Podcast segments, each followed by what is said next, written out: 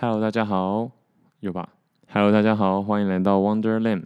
今天是四月一号的下午六点五十六分，今天是愚人节。然后这几天台北的天气呢，一直说要下雨，可是一直都没有什么下雨。但刚刚开始有一些毛毛雨啊，所以怎么讲呢？我刚才讲这样的心情，其实是有一点不太爽。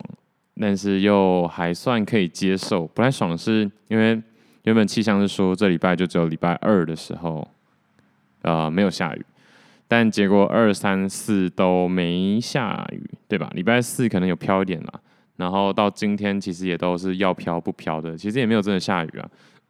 反正总之就是跟气象预报的不太相符啦，然后就有很多想做的事情。就被耽搁了。好了，其实也没那么严重，只是一想说啊，还好，就是这礼拜没有什么特别的安排，反正下雨嘛，也不能出去，结果也没什么下雨。好，总而言之就是这样。嗯，今天比较特别，这是我第一次尝试用逐字稿来准备节目，因为是这样，所以我应该不会有近况更新。除非我脱稿演出，但刚刚的那个天气，还有现在这一段 就是脱稿演出。好，但今天要说的主题呢，好像也算是近况的一种，就是近最近的新闻啦。不过这新闻的资料来源是一个 YouTube 频道，叫做哈哈台。嗯，我发现我好像连笑几次哈都要特别注记一下。等下，我现在很想打断，因为我觉得。整个情绪很不对，好，但是这个逐字稿是我昨天就是写出来的，那时候的情绪感觉就还行，真的很难。好，反正之后会说到。昨天才更新的哈哈台有什么特别之处呢？其实就是所谓 Z 世代。Z 世代是起源于欧美，泛指一九九零到二零一零年这几年出生的人。亚洲的话也叫千禧世代。我自己是觉得。这应该比较针对零零后的年轻人啦。不过维基百科跟我说，一九九零到二零一零，就先姑且相信他这样。哈台统计现在 Z 世代常用的社群软体第一名，竟然是小红书和抖音。我真的觉得还蛮夸张的，就是有一种震惊又不震惊的感觉。震惊的点是因为我们竟然被对岸的软土几乎攻，就完全攻占。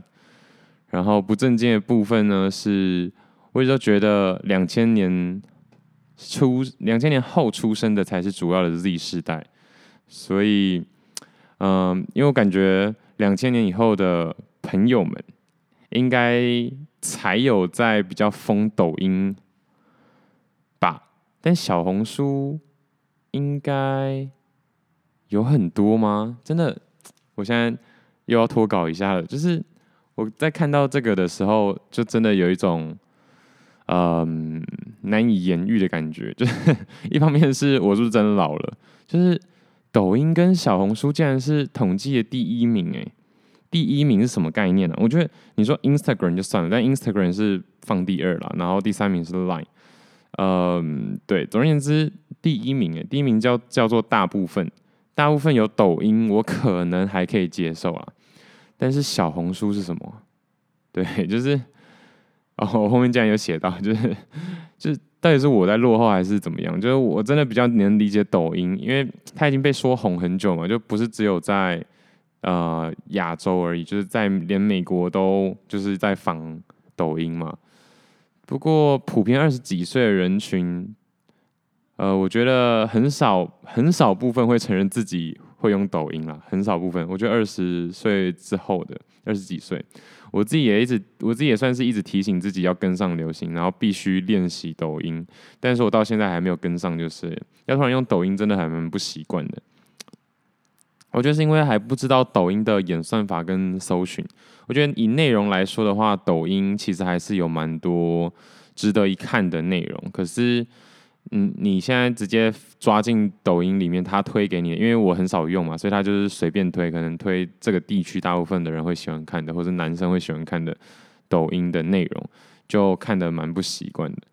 呃，至于小红书的话，我又真的有点问号了。现在真的是真的很多人在用小红书吗？我其实最近啦，也真的有遇到一个人有在用小红书，可是就真的只有他一个，对吧？还是 还是我太过气了？不过确实现在我的日常生活是很少和其他人接触啦，就是。比较少去陌生开发朋友群，但是好像其实也大部分的人不会特别去做这种事情，只是就是看有没有进入一个新的环境。那我毕竟可能就不算是有常常要扩展新环境的一个人，不然就是都跟长辈居多啦。我自己的话，可能环境上或是工作上，可能都是遇到长辈比较多，所以这样的数据出现在台湾的。YT 就是 YouTube 群群呃频道里面，我是真的蛮讶异的。不过不是说一定要去跟风，至少我认为，如果要跟上这个世界的话，还是要多去习惯大家摄取讯息的平台。所以就就算我，即便我现在还在资讯节食，可是可能还是要，可能要去下载个小红书来看看。小红书真的是什么东西啊？对吧？就是。我只记得小红书是一个方框，然后上面写红还是写书啊？红色方框，然后白色字的书吧。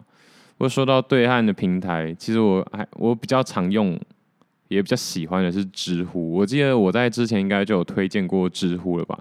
就是嗯，因为他们至少标题都是一问号。不过最近啊，最近知乎是真的蛮惨的，因为我觉得最近知乎呃真的有干货的内容。越来越需要，就是越来越需要收费，而且越来越变，就是变得很少了。免费的基本上都真的是不知道在讲什么，然后感觉还不错的都要收费，而且他们一直要求要办账号，就是他会一直跳出来说，嗯、那个输入电话号码就可以办账号，很可怕，真的很可怕。我不知道大家，但是我觉得未来也是不得不接受了。现在其实只是硬钉在那边而已。呃，我不知道，我我会说很可怕，是因为大家不知道。大家，我不知道大家知不知道，就是物理的骇客行为。也就是说，其实基本上现在这个社会，只要偷着走你的 SIM 卡，你就被骇客了，你就你就所有资料都会被都会被偷走。所以，其实我自己也有做一件事情，就是呃，帮我的 SIM 卡加密码，就是。啊、呃，因为现在很多东西其实是用手机嘛，就手机验证码，其实你什么忘记密码、忘记账号，什么都 anyway 都没差，甚至直接用呃一个莫名其妙的 Gmail 或者是信箱去办一个账号，只要你的手机输入跟你现在使用的行动装置是吻合的，它寄信嗯、算是寄简讯给你，然后你有办法回应得出它的呃验证码的话。那基本上你就把这个人的所有的账号密码都已经打掉了，因为你你可以直接载入，你就登入他的 FB 就好了，然后就说要改密码，然后就忘记忘记信箱，然后改更改先更改信箱之后呢，然后就 anyway 全所有东西全部都解掉。所以其实 SIM 卡是真的蛮危险的，而且他拿走 SIM 卡就好了。你可能会说，那可是我手机解锁之后他就解不开，那他就把 SIM 卡拿出来装自己手机就解得开了。所以这真的是蛮危险的哦，因为他们一直要求办账号嘛，所以加入会员那个就是要他们就是用就是输入手机号的方式，手机号真的连用词都变得很很之语，真的很可怕。对啊，那嗯，其实我真的也发现自己，或者说台湾的文化已经慢慢被同化了。是，对，就像前面说的，这这是无法避免的。但是我们能做的事情又有又有哪些？因为毕竟人家人多势众，硬要说的话，其实科技各方面先进程度，说说实话，我觉得他们的开放程度甚至比我们好，比台湾是要好。就是中国的话。那当然，他们在某些呃某些理念上是有自己的坚持，我觉得那那种东西也不太能说他们没有进步，对啊，就是文化差异吧。然后又这么强势，真的觉得很烦。呃，说实话，我自己在写出现在是脱稿，因为真的太难了。如果按照稿这样子念完的话，其实还真的蛮没有，还蛮没有情绪的。好，所以我就就继续这样脱稿吧。嗯，就是我自己提出这个问题嘛，就是如果发现身边很多讯息来源呐、或者是使用的 APP 啊，或者是使用的词汇、语言用法，都已经慢慢被同化了。到底该怎么办呢？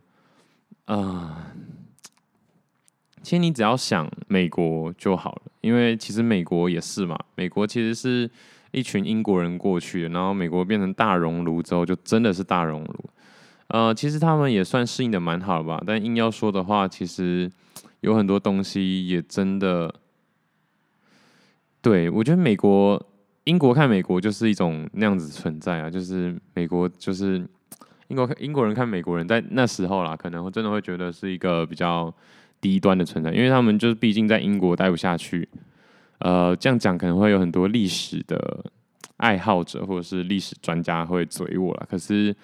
呃，我的理解就是待待不下去，不代表他们没能力继续在英国，而是他们想要到一个新的环境，可能不管是要上位还是要怎么样。但我用词就是，反正就是他们在英国待不下去，然后才会去美国嘛，因为美国什么都没有，美国什么都是机会，到处都是机会，到处都是荒郊野土、野岭这样子。那如果想要打破在英国固有的阶层的话，或者是一些成就的话，那势必就是要去一个新的环境。所以其实英国传统英国人，就是原本在英国过得很好，然后是权贵的人，那么不需要离开的人，看美国人就会觉得，就是讲难听点，就是低年级生嘛，就学弟啊这样。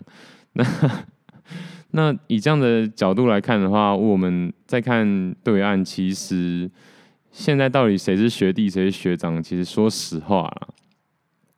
在认知上，可能呃自由程度嘛，就是社会认知上，可能我们会觉得我们是学长。好，不过呢，这个学弟身强体壮的，要要拳头有拳头，要胸肌有胸肌，要要耍狠有耍狠，要脑袋甚至也有脑袋，只是不知道在坚持什么而已。嗯，对啊，所以硬要这样说的话，其实该向他们学习的说，该学习的对象说不定是我们要跟他们学习，但。对，这就很难说。我并不是说哦，可能就是想要跳过去或怎么样。但事实来说的话，到底基准点是什么？这就很重要。如果是跟全世界比的话，中国确实就是比台湾强。那对，就是我我现在脑袋里一直想到很多人可以反驳我，但我不知道我自己要不要去假设这些声音了。但总而言之。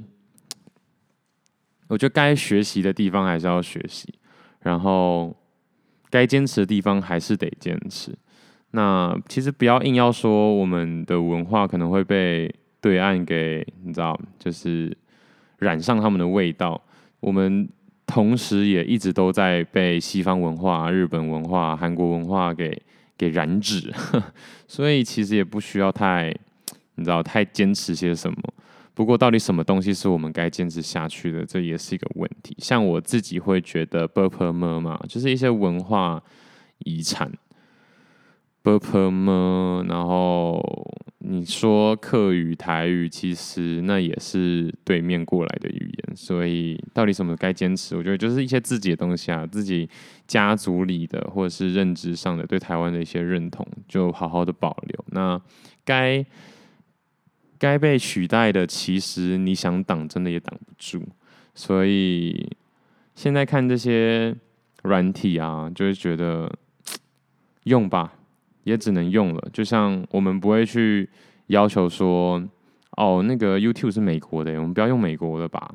对，但很有可能像现在台湾这样子比较动乱、动乱，就是意识形态比较不稳定的状况下，可能就会为了反对而反对。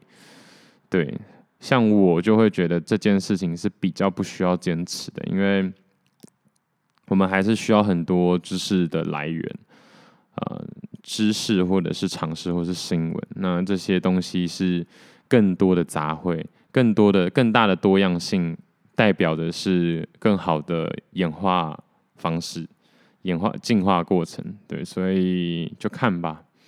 那到底什么时候什么东西该留呢？我觉得反而是我们如果真的想要生存下去，要尝试输出。我们不能让对岸的这些平台都只有对岸的声音，可能就算是平台是他们的，但是平台的生存本来就不容易，因为本平台就是要走一个垄断嘛，所以这是没办法的一件事情。对，这是商业模式的问题啦。那如果平台就在那的话，嗯，就尽可能的发声吧。我觉得是这样啦，因为至少我们现在，如果跟我一样就是土生土长的台湾人的话，其实你还是充满着台湾的味道，就是台味还是很重。即便你看再多对岸的东西，如果土生土长在台湾，然后也没有一直跑出国或者是去哪里的话，你就算就算再怎么想学，都学不上那个味。所以。相信自己的环境给你的一些东西跟标签，然后尽可能的去发声。如果啦，如果你想要做点什么的话，这是我自己的解答。那我自己会不会这样做呢？我是觉得还好。就像我说，就是我觉得该淘汰的东西就得淘汰，并不是说那是因为对面的东西。但今天如果今天如果马来西亚也崛起的话，嗯，谁知道？其实马来西亚也是一个很、很、很种族大熔炉的地方诶，对啊，所以他们的歧视也不少哦。说实话，就像马来人不是马来西亚人是一样的意思，就是他们是会比较在意这些事情。那在意是没关系啦，我觉得，但不要到非常的歧视。不过有些人就觉得在意就已经是歧视了。但 anyway，如果要分清楚的话。本来就都可以分得很清楚，对，只要不要有恶意就行了。好了，怎么讲到这种这种敏感地方，还还蛮危险的。好，那嗯，哦，因为刚刚的问题，所以我真的觉得大家是可以好好想一下啦。就如果未来哦，不要说什么 TVBS、中天什么东西被已经被红化了，我告诉你，现在根本就没有。不是说根本就没有，而是现在最更可怕的应该就是小红书跟抖音。我告诉你，这个，啊对吧？三十岁以前的人有谁在天天看新闻的？根本就没有人在在意那一块，好不好？但是三十岁以前的人，现在哈哈来说，使用频率第一名的是小红书跟抖音，给各位听众就是做个参考啦。根本根本。根本就不用嘴说中天怎么样怎么样，因为你知道有些东西就是明着来的，明着来的都不可怕，暗着来或者是让你温水煮青蛙，不知不觉的才可怕。那当然我，我也是说，就是就像我不，我其实真的在现实生活中也很少嘴中天或怎么样，虽然有时候就是这还蛮好笑的，好笑到夸张，可是对，就是他的用意到底是什么嘛？然后你自己想要成为什么样的人，或者是怎么样的？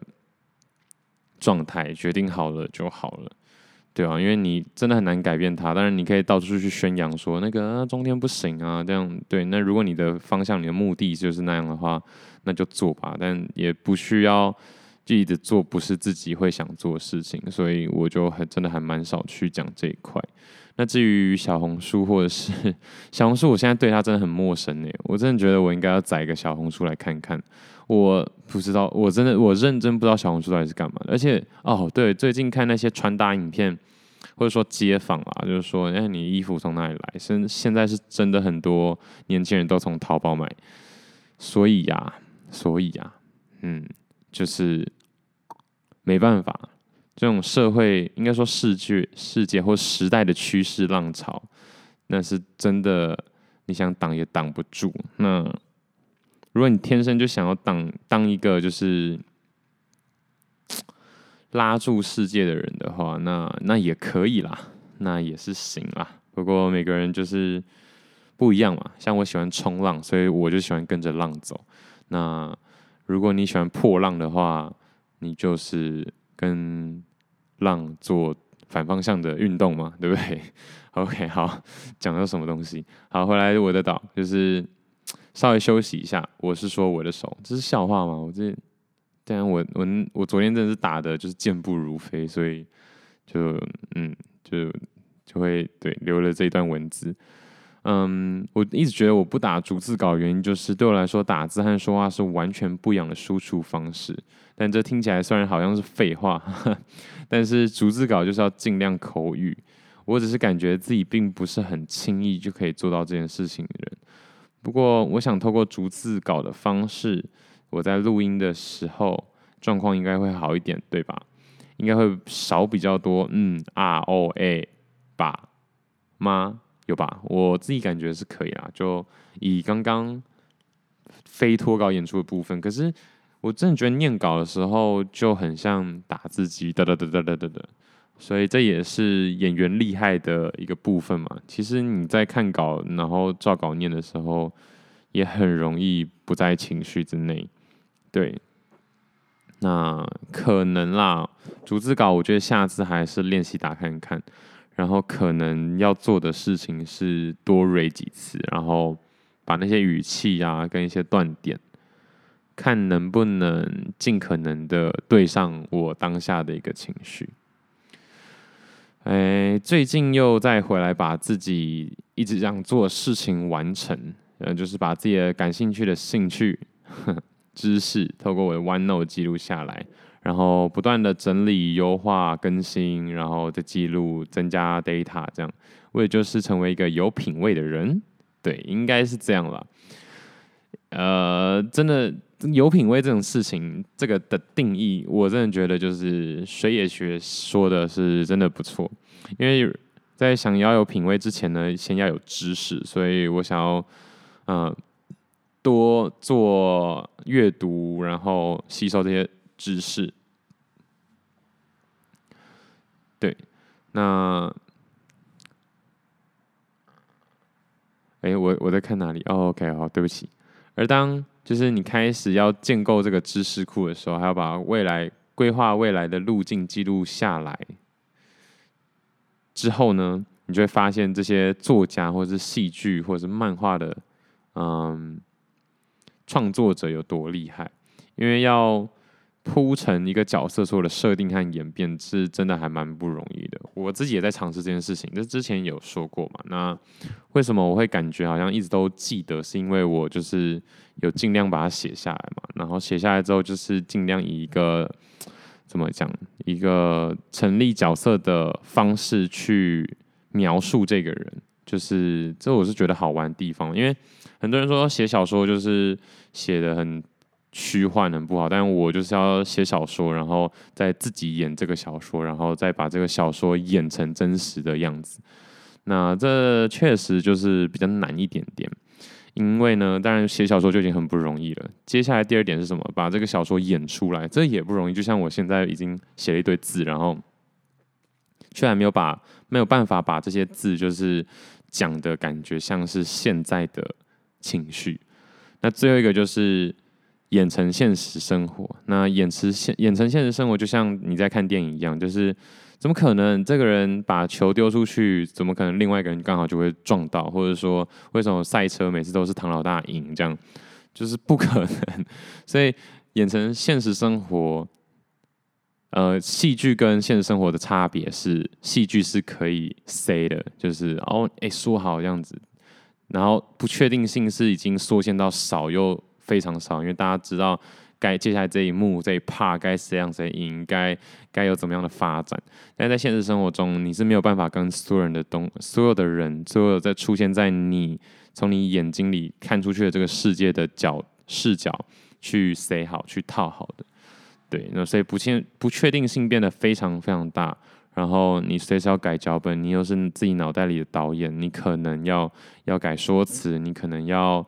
整个人设再调整一下下，因为你不够了解演员嘛，就你不够了解自己，你不知道自己其实没有办法灌篮，但你一直说哦，我自己有办法灌篮，所以其实这是也算是一个比较痛苦的过程啦，因为必须承认自己非常烂。好，为什么讲讲太多了？反正就是你会发现，其实这些作家是真的是真的真的很厉害。对，那。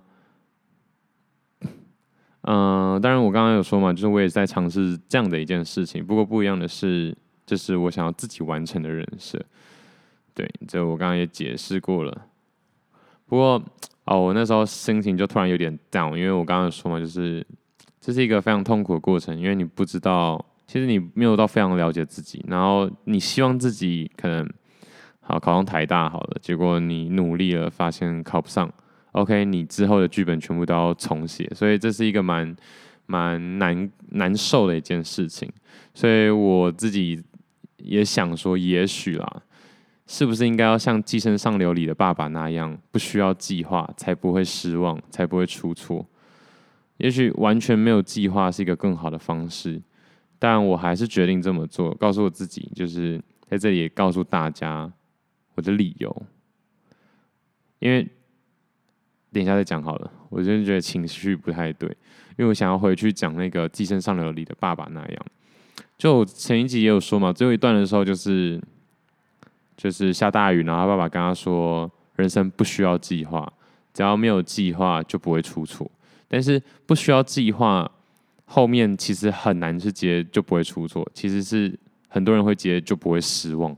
所以如果你是因为怕失望而不去计划，我觉得从这个角度来说，就绝对是打一个大叉。但是如果是以不会出错的角度去说，不需要计划，好像就被圆回来了。”就有点像是，呃，以不变应万变啊，什么什么之类的啊，听起来好像很很很很厉害啊，很很有呃很有经验这样子，就是啊，不用担心啦，就是老人或者学长很长就跟学弟说，不用担心啦，这个你以后自然就会解决了，没事啦。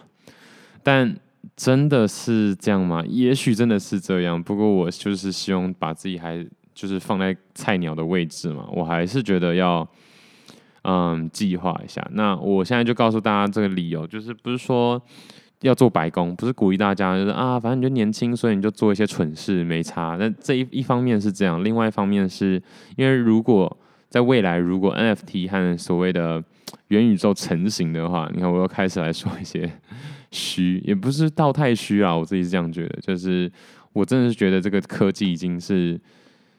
指数率的成长了嘛，所以它一定是会，对，它是极有可能在我们有生之年会所成型。那当然不可能这么乌托邦，就是直接到位。但是你可能有很多工具可以应用，这样。所以如果我有一个缜密的人设和世界观的话，当 NFT 或者是就是元宇宙成型之后，这其实就不一定要由我来。完成这些梦想和角色的成就了。那这个点其实不知道大家有没有听得懂啊？就是因为元宇宙成型的话，我可以就在虚拟世界让我的虚拟人物去达成我这些想要达成的东西，它就变一个故事，它就变一个所谓人生。那其实不是说现在就不行。我现在写一本小说，然后就说啊，就是呃，其实我也是可以怎么样怎么样怎么样。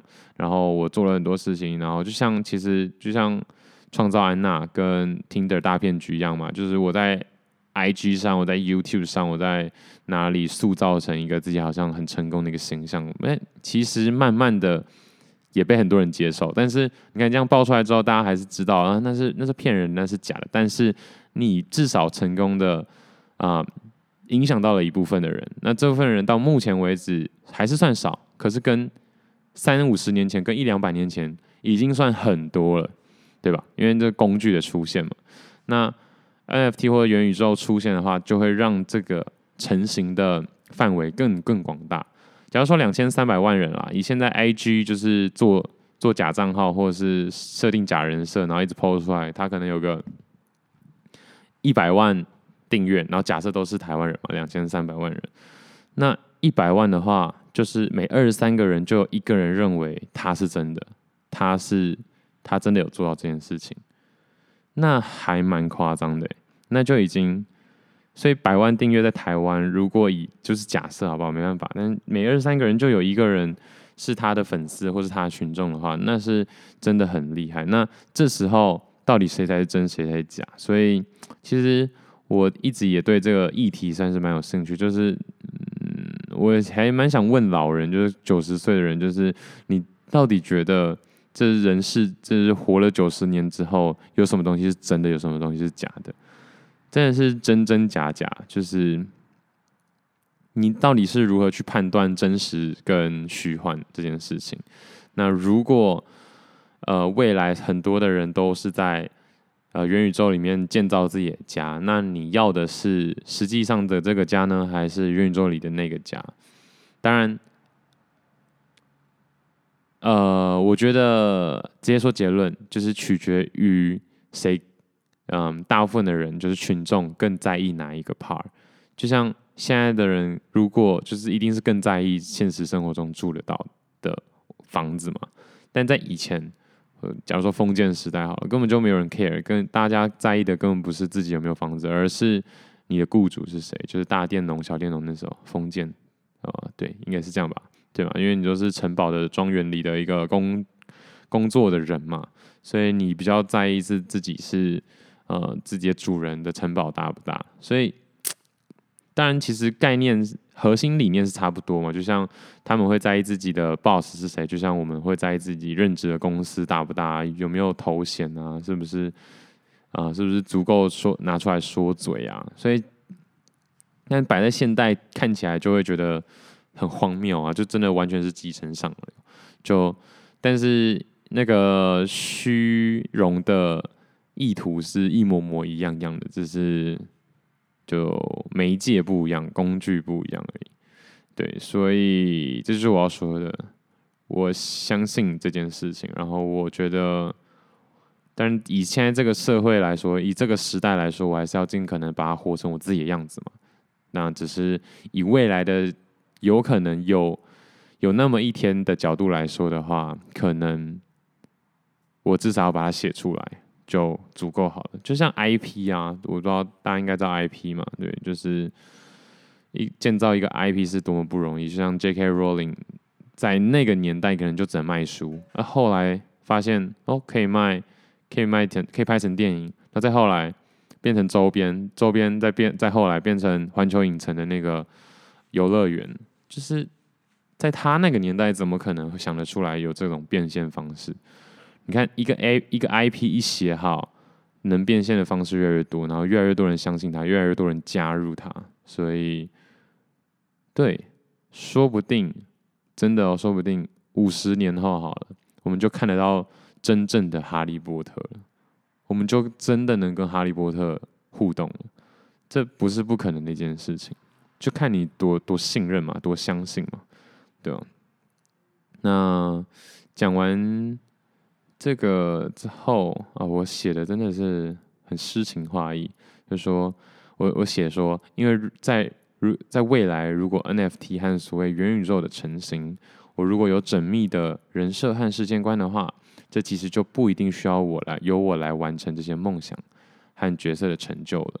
我会变成一个已故的作曲家，把词曲留下来，让后人去演奏。我需要的是用我的方式，在这个世界留下我的足迹、我的气味。总之，建立知识库一直是人类正在做的事情。我相信所有人都会做啦，知识库，对，就是那种记忆嘛。我只是尽可能让这件事情可视觉化，让我以外的人也都能理解，也都能呈现。好，我不知道这样的量可以让我说多久，说的也不久了，呃，不，对啊，说的也蛮久了，三半小时了。以后我也要介多介绍一些知识层面的东西。我觉得介绍知识层面的东西的时候，用逐字稿可能就会好一些。像最近真的很热衷拳击，也对拳击有一些场下的研究，像是历史，像是目前的拳击文化啊之类的。我想这就是一个我与世界的互动的方式吧，或者就是要体验啊。谢谢大家，我们下次见，拜。好，这是写的，但我还没有要拜。好，因为。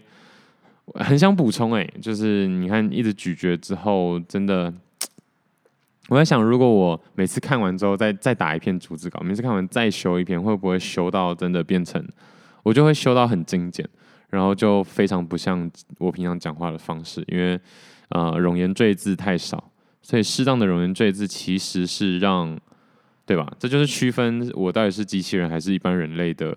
方式啊，因为有没有语助词啊，有语助词，然后有没有依循的情绪增加一些字词，或者是啊更换一些频率，当然机器人就不会，所以我这也是我我在念稿的时候会出现一个状况，就是单纯的念稿就失去一种节奏，没有这种节奏，没有这种律动，其实就很不好听嘛。就是要跟着 flow 走。好了，那下次有机会的话，可能就介绍一下拳击啦。哦，我这边停下来是想说，就是 UFC 嘛，那个 UFC 二四七还二七四，反正狼王又要再再出来打架啦，四月十号的时候。然后，对我的听众可能比较少，有人在听，有人在看 MMA 吧，UFC。嗯，但还是说一下。好啦，先这样，有点累，拜。